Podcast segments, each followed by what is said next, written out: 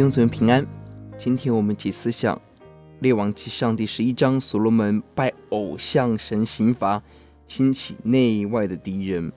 本章以前所描述的所罗门，表面看起来都是正面的，富裕、智慧、强盛。但这一章把表象强盛的背后真相暴露了出来。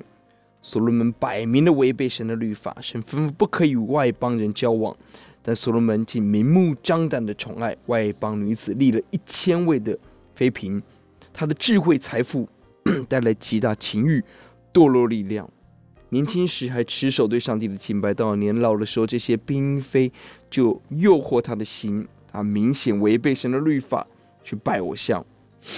在耶路撒冷圣城圣殿对面的山顶上，为这些偶像设立秋坛祭坛，堕落三部曲：一、情感上放纵夺利嫔妃；二、信仰上放纵容让这些妃嫔拜自己的偶像；三、信仰上所罗门自己去拜偶像，何等的可怕！九到十三节，神的刑罚；第九节提醒所罗门，神两次显现他偏行己路；第十节他不遵行神的命令。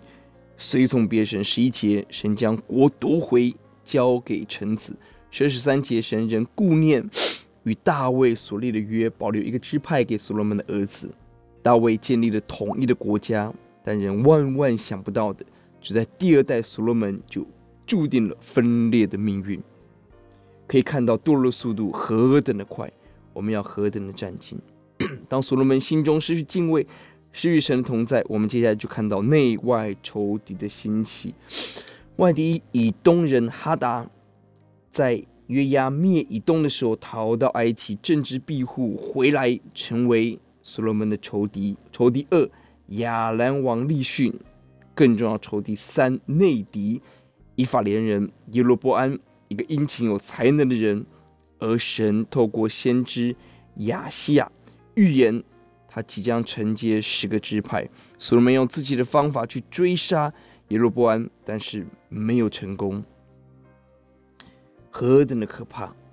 所罗门过世了，看似平安、智慧丰富，但他在神面前不及格，留下了即将分裂的王国，满腹牢骚的国民，失去敬畏的信仰生活，谨之慎之。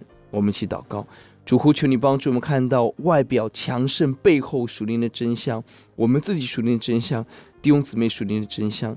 主啊，让我留给我的孩子是对主的敬畏，对主的爱。求主怜悯，听我们的祷告，奉耶稣的名，阿门。